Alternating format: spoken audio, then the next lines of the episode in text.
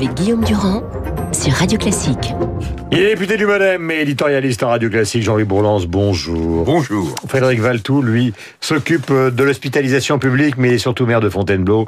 Bonjour, mon cher Frédéric, nous sommes ensemble sur l'antenne de Radio Classique pour cet esprit libre. D'abord, vous allez me dire la vérité, est-ce qu'à Fontainebleau, il y a un grand débat? C'est ce que vous voyez les Bellifontins Alors, euh, nos amis les Bellifontins, est-ce qu'ils se précipitent dans les mairies ou dans les endroits pour vraiment participer à ce grand débat? Ou est-ce que euh, Alors, je pourrais en fait c'est le Il va désert? falloir que je revienne demain matin parce que c'est ce soir qu'on organise un grand débat. mais- Mais... effectivement, pour l'instant, j'ai mis un, un cahier de propositions euh, comme beaucoup d'autres maires et je dois dire qu'à ma surprise, il est plutôt noirci et que les pages sont, plus- les pages sont plutôt noircies et que la page en ligne, le formulaire en ligne qu'on a mis sur le site de la mairie qui permet euh, euh, sur Internet de, de, de, de dire ce qu'on a à dire. Pour ce matin, aussi, vous nous diriez, ça marche plutôt. ça marche plutôt et je m'attends à avoir du monde ce soir. D'accord. parce que j'en entends beaucoup parler de ce localement hein, de, de ce débat de ce soir à Fontainebleau et, et, et je me dis que ce week-end on en a beaucoup parlé et je me dis qu'effectivement les gens euh, ont envie de venir voir Mhm. je sais pas s'ils ont envie, envie de parler mais ils ont envie de venir voir ils sont curieux Mais alors, est-ce qu'on retrouve au cœur de ces, ce que vous avez déjà pu entreapercevoir qui a été noirci,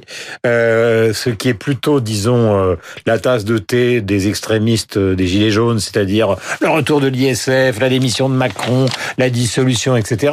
Ou est-ce qu'on trouve des choses un peu différentes Eh ben, il y a, il y a de ça, mais il y a surtout des propos assez structurés et je trouve que les contributions sont assez longues, euh, sont assez structurées, euh, interviennent sur plusieurs points à chaque fois. Euh, c'est rare, c'est rarement une phrase vengeuse qui a été lâchée comme ça.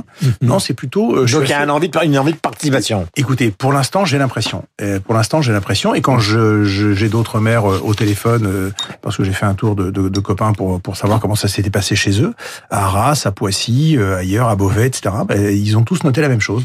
Un forcément des gens euh, un peu nouveaux qui apparaissent par rapport à ceux qui classiquement euh, euh, sont suivent les débats locaux euh, et des propositions assez construites et des débats qui se passent assez bien. Qu'est-ce que vous pensez de cette phrase, mon cher Jean-Louis Bourlange, du président de la République, que j'ai trouvé le tuba, mais je suis pas encore sorti de l'eau? Pardon J'ai trouvé le tuba, mais je suis pas encore sorti de l'eau. Oui, bah, ça me paraît, ça me paraît assez juste. Moi, je crois. C'est euh, la je- comparaison crois- aquatique. Oui, oui. Je crois, non, les comparaisons, mais elles sont très bonnes. Une excellente métaphore du président de la République. Mais moi, je, je, je sens aussi une, une très très grande volonté de parler, de participer.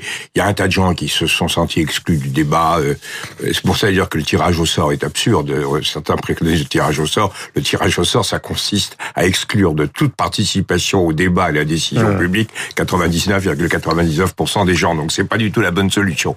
Mais il y a une volonté de prise de parole. Qu'est-ce que ça va donner? J'en sais rien. Je crois que c'est ça que veut dire le président de la République. Il a, il a compris et il répond à cela. Il a compris que les gens voulaient parler, que le, euh, cette espèce de chape de plomb que, que, que nous constituons, des gens comme moi, des espèces de, de, de, rationalisateurs un peu, un peu ennuyeux, un peu qui enferment, qui enferment Ça- le choix politique dans des bornes relativement étroites.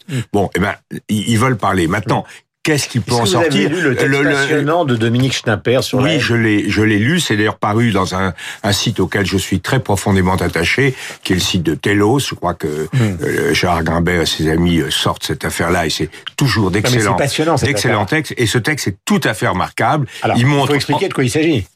Euh, en quelques mots. Euh, Vous voulez ou je veux ou je Non, le fais ben, comme non, vous voulez. Allez-y, allez-y Guillaume. Je vous interroge. Comment euh, comment analysez-vous Bah, le- En gros, l'idée, c'est de dire que Macron, en se présentant comme l'archétype de la méritocratie républicaine, non pas de l'héritage, euh, on avait l'impression avant que ce sont les héritiers qui étaient détestés.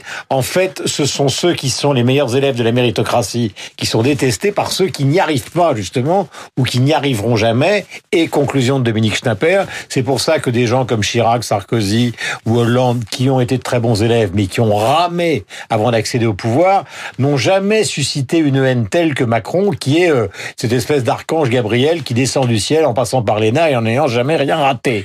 Oui, moi je, je quand crois il que- le dit dans les meetings, genre, je ne suis pas un héritier, j'ai réussi tous les concours. Je crois que je, je crois que J'ai bien résumé. Moi j'avais euh, très bien. J'avais j'avais euh, instinctivement comparé Macron à euh, au héros de la Orson Welles, la splendeur des Amberson. Où C'était le gosse le gosse de riche, en fait, le gosse à qui tout réussit, qui avait tout en main, Ouais. et qui était détesté par l'ensemble de la population. Et en réalité, ce que montre Dominique Chappé, à ce que vous venez très très justement de rappeler, cher Guillaume, c'est que ce n'est pas ça. C'est le fait qu'il a fran- qu'il n'est pas un héritier, qu'il a franchi les mêmes étapes que tout le monde, que Mmh. tout le monde oui, peut franchir. déteste, et, et il a réussi, il a réussi avec insolence. Alors, effectivement, au moins les Mitterrand, les Chirac, les Sarkozy ont pris des tas de gadins tout au long de leur vie, et donc ils sont, ils participent un peu de notre humanité misérable. Tandis que Emmanuel Macron, lui, il a en il a, il a, il a dépassé toutes les files d'attente en, en, en deux temps, trois mouvements, simplement parce qu'il a saisi l'occasion, qu'il a tenu un discours qui était Et adapté. je... Et, et les autres, effectivement, ceux qui n'y arrivent pas,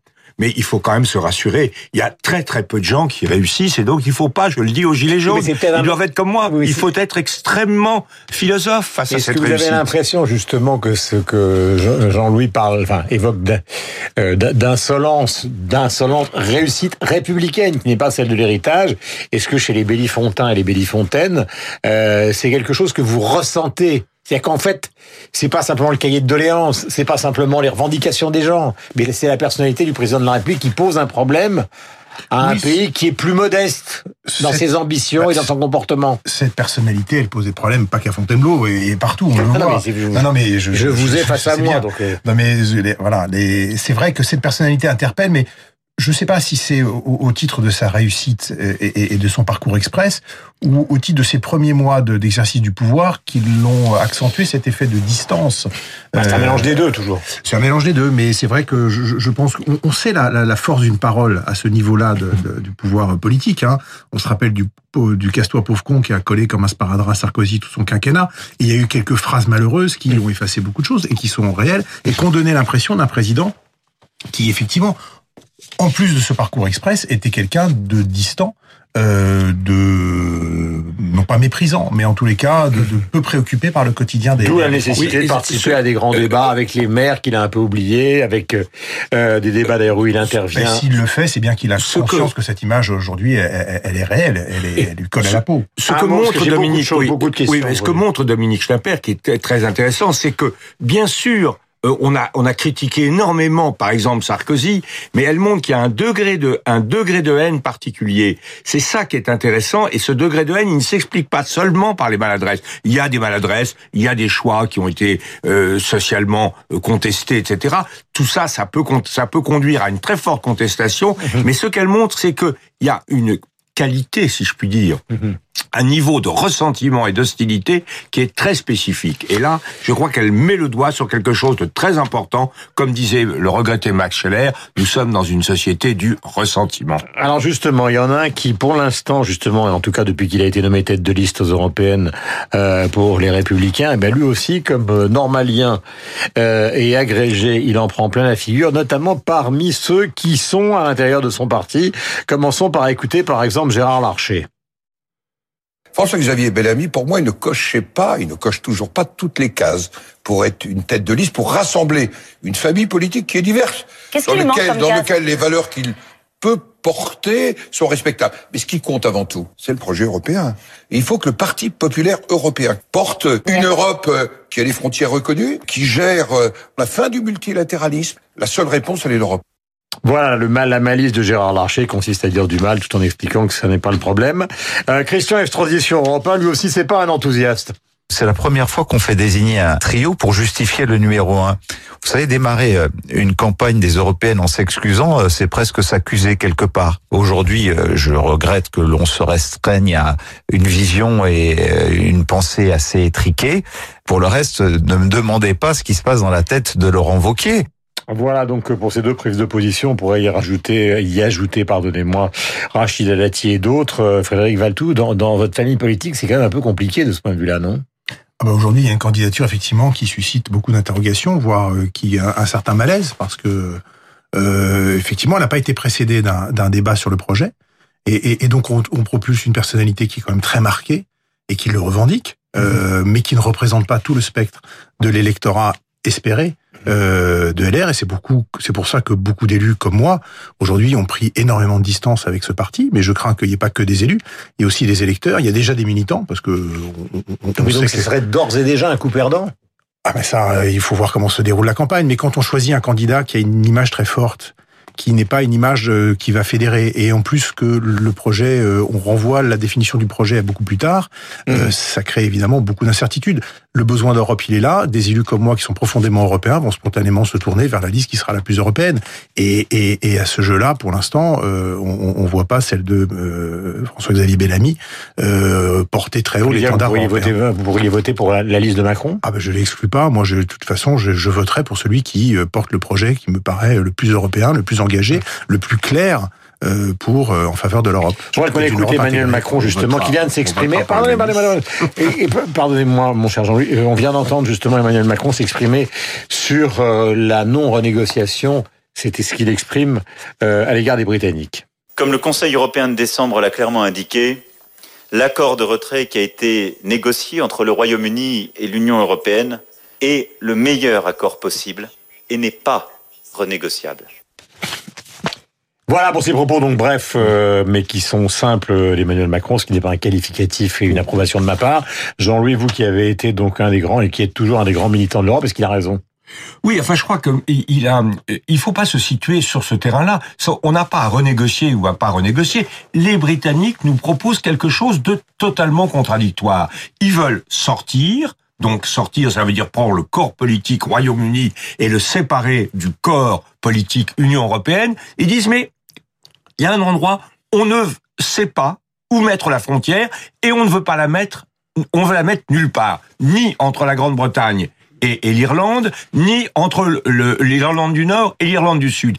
Et ils sont donc dans une contradiction. Ils exigent une frontière, un pointillé, et ils sont incapables de définir où mettre le pointillé. Le problème, c'est eux, c'est pas nous. Nous, on dit, dites-nous, dites-nous où vous voulez une frontière. Or, ils ne peuvent pas la faire entre les deux Irlandes parce que ça met en cause les accords de paix qui ont été passés, les accords du vendredi saint, et ils ne veulent pas le mettre entre la Grande-Bretagne et l'Ulster. Ils sont simplement dans une contradiction, ils pataugent là-dedans, mais cette contradiction, c'est la leur, c'est pas la nôtre. D'accord, mais ça s'apatrogera jusqu'où?